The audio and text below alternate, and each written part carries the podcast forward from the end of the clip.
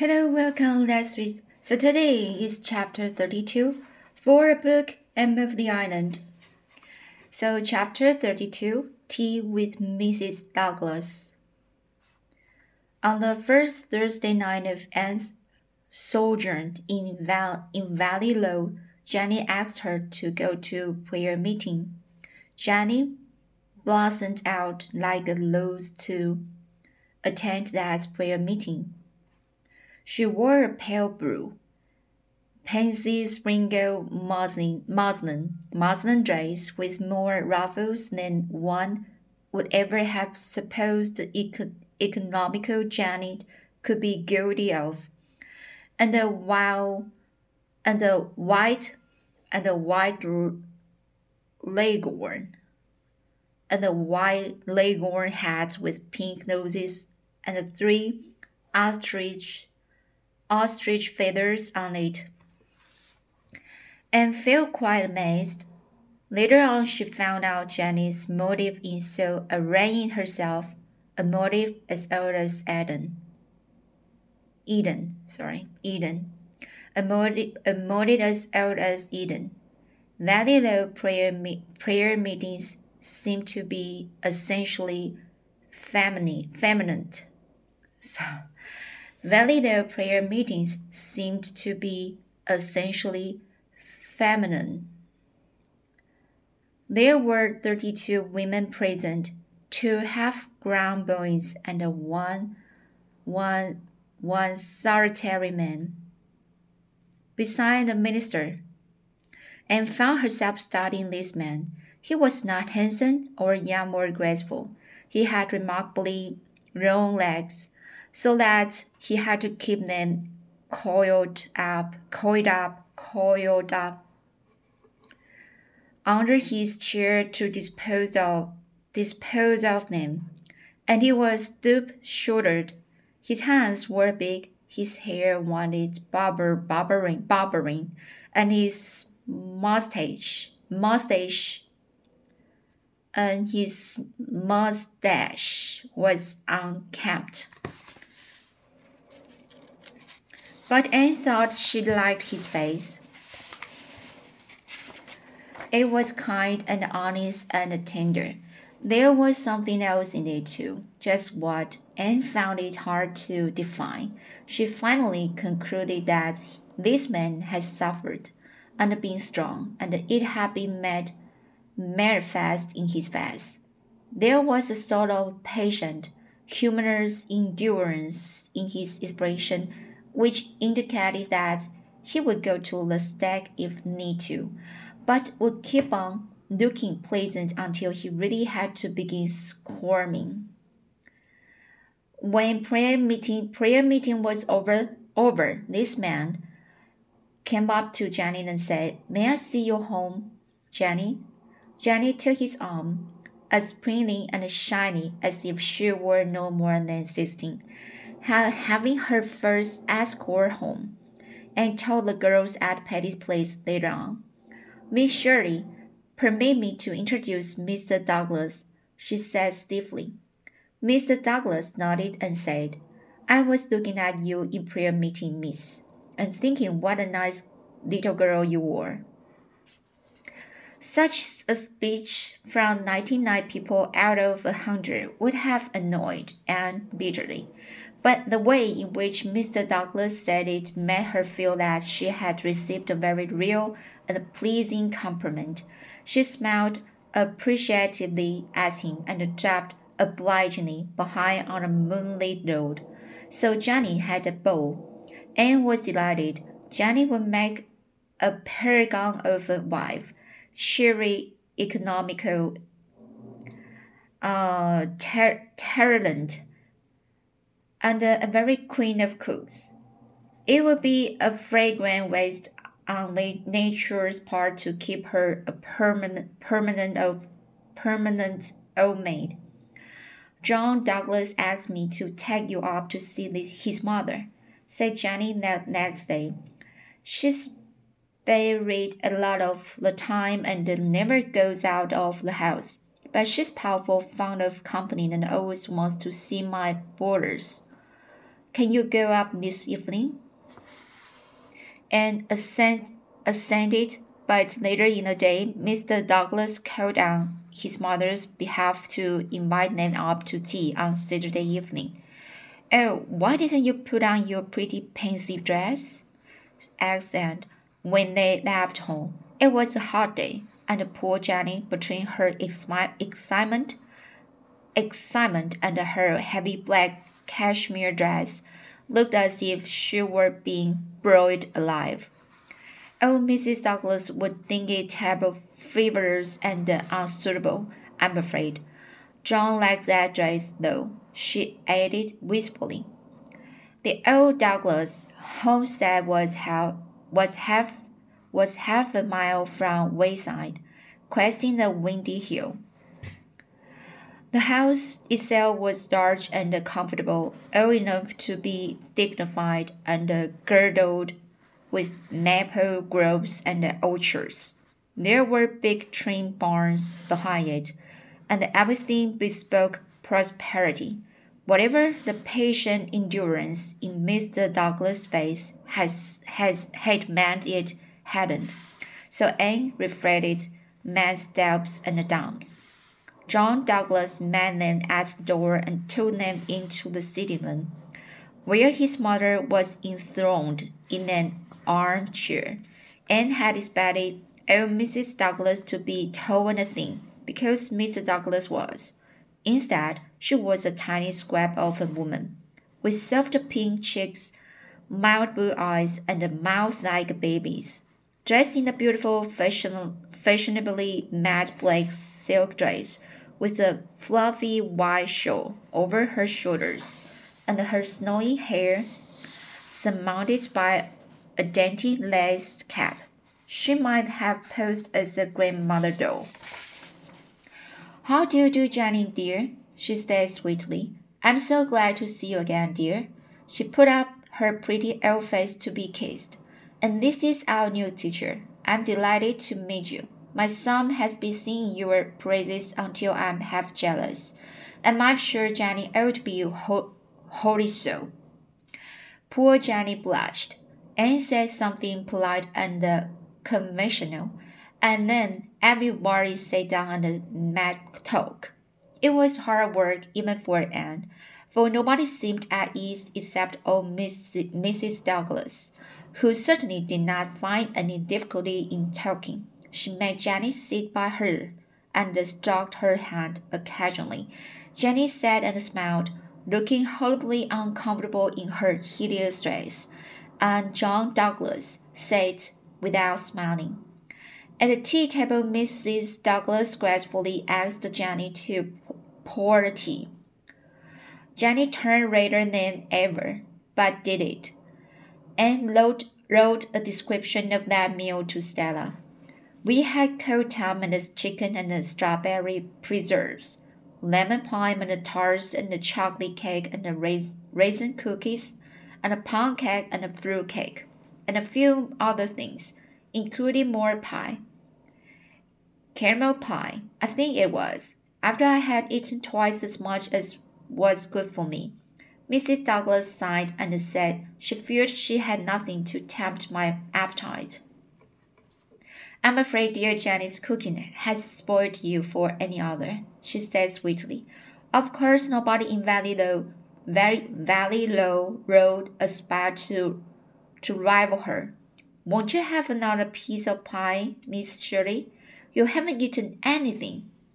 Stella, I have eaten a helping of tongue and one of chicken, three biscuits, a generous allowance of preserves, a, a piece of pie, a tart, and a square of chocolate cake. After tea, Mrs. Douglas smiled benevolently and told John to take dear Jenny out into the garden and gather gather gather some roses. Miss Shirley will keep me company while you are out, won't you? She said plaintively. She settled down in her armchair with a sigh. I'm a very frail old woman, Miss Shirley. For over twenty years I've been a great sufferer. For twenty long. weary years, I've been dying by inch by inch, inches. How painful, said Anne, trying to be sympathetic and succeeding only in feeling idiotic. There have been scores of nights when they've thought I could never live to see the dawn. Went on Mrs. Douglas solemnly. Nobody knows that what I've gone through. Nobody can know but myself. Well, it can't last very much longer now. My weary pilgrimage will soon be over, Miss Shirley. It is a great comfort to me that John will have such a good wife to look after him when his mother is gone. A great comfort, Miss Shirley. Jenny is a lovely woman, said Anne warmly. Warmly. Lovely, a beautiful character, assented Mrs. Douglas. And a perfect housekeeper, something I never was. My health would not permit it, Miss Shirley. I'm indeed thankful that John had made such a wise choice. I hope and believe that he will be happy.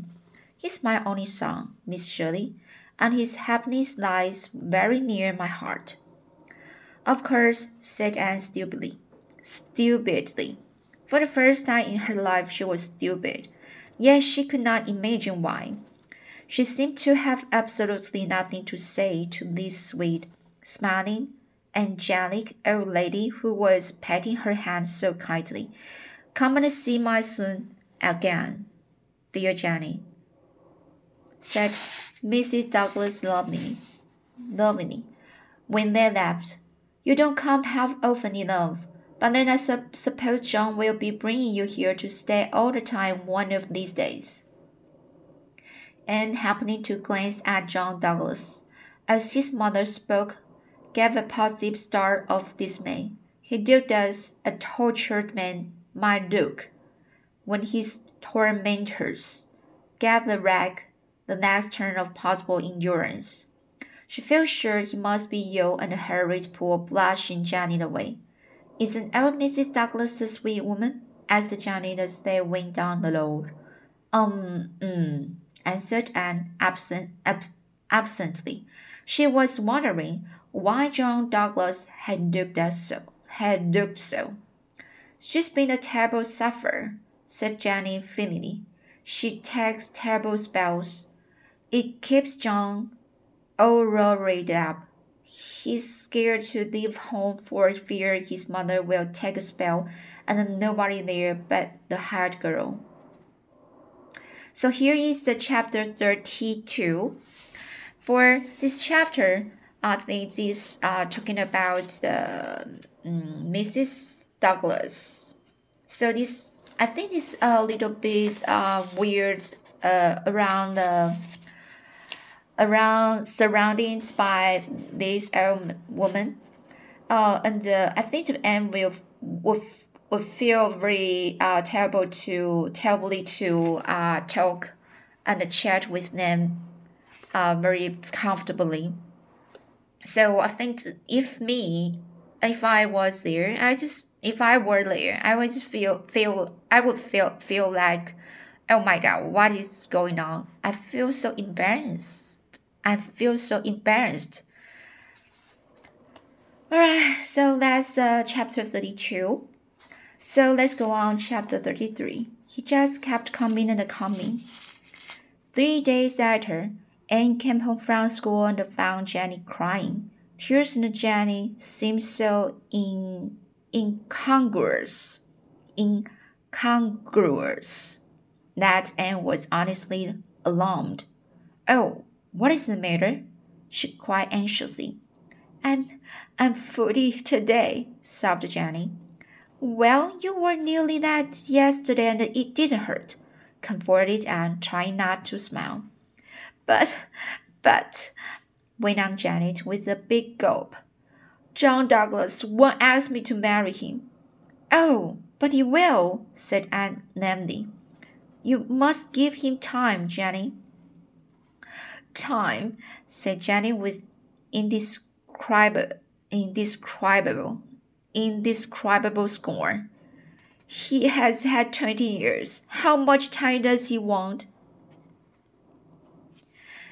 Do you mean that John Douglas has been coming to see you for twenty years? He has, and he has never so much as mentioned marriage to me, and I don't believe he will he ever will know now. He ever will now. I've never said a word to a moral about it, but it seems to me I've just got to talk it out with someone at last or go crazy. John Douglas began to go with me 20 years ago before mother died. Well, he kept coming and coming, and after a spell, I began making quills and things, but he never said anything about getting getting married. Only just kept coming and coming. There wasn't anything I could do.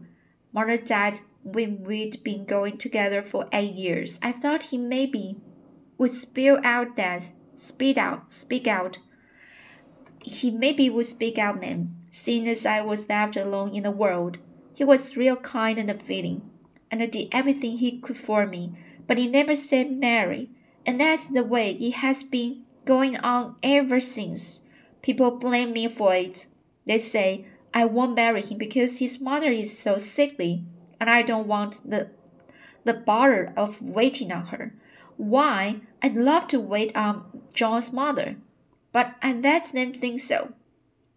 I'd rather them blame me than pity me. It's so dreadful humiliating that John won't ask me. And why won't he?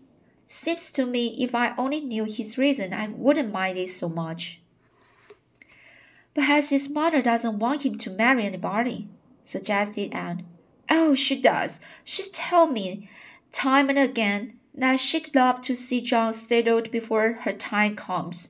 She's always giving him hints. You heard her yourself the, the other day. I thought I'd uh, had gone through the floor. I thought I'd, I'd had gone through the floor. It's beyond me, said Anne helpless. Helplessly, she thought of Ludwig Speed, but the cases were not parallel. John Douglas was not a man of Ludwig's type. You should show more spirit, Jenny, she went on resolutely. Why didn't you send him about his business long ago? Why didn't you send him about his business long, no go?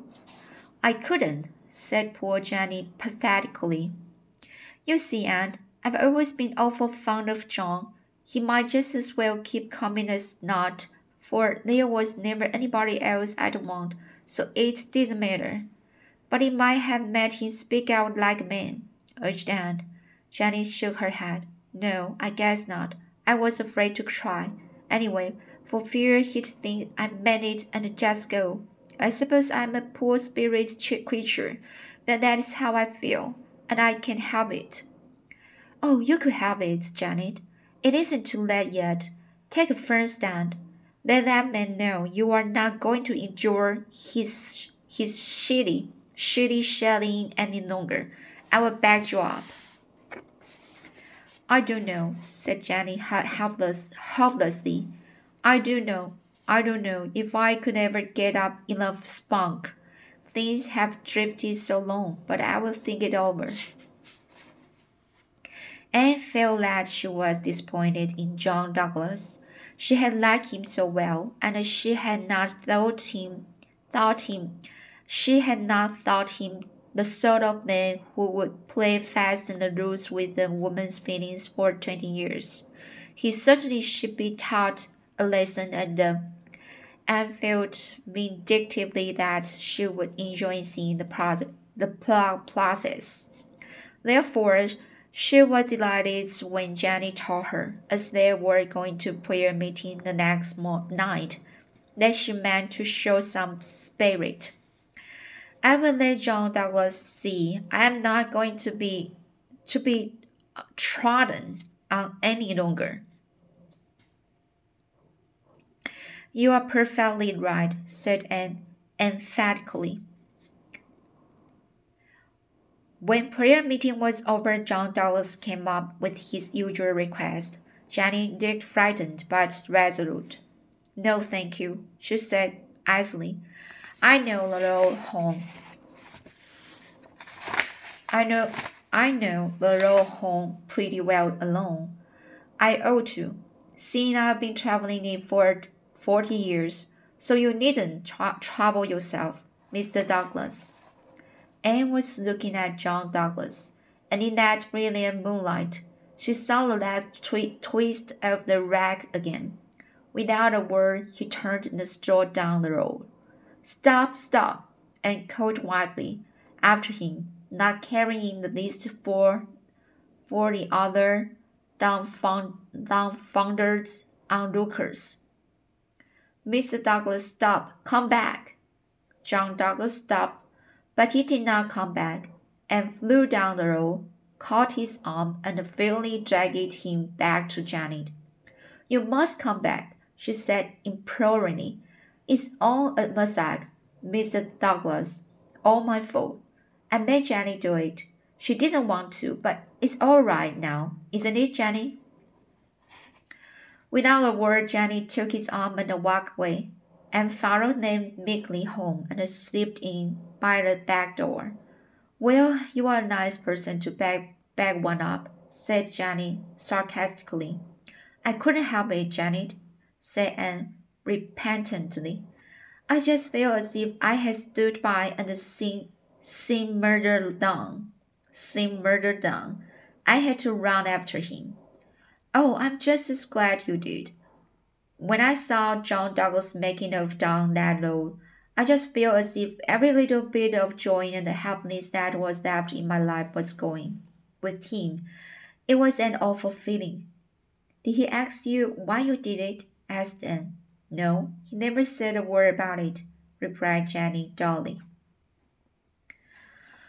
So this very strange uh, situation when a man really um always have a had a have a question uh, have a request and uh, escort with escort you, um, but uh, just don't say anything uh, uh anything of affection to you. It's really weird really. So so uh, even Anne just can understand what's going on about the the man you know? So maybe we will get the answer next chapter. Because the chapter 34 john douglas speaks at last. All right so that's it today and i hope you like it. See you next time.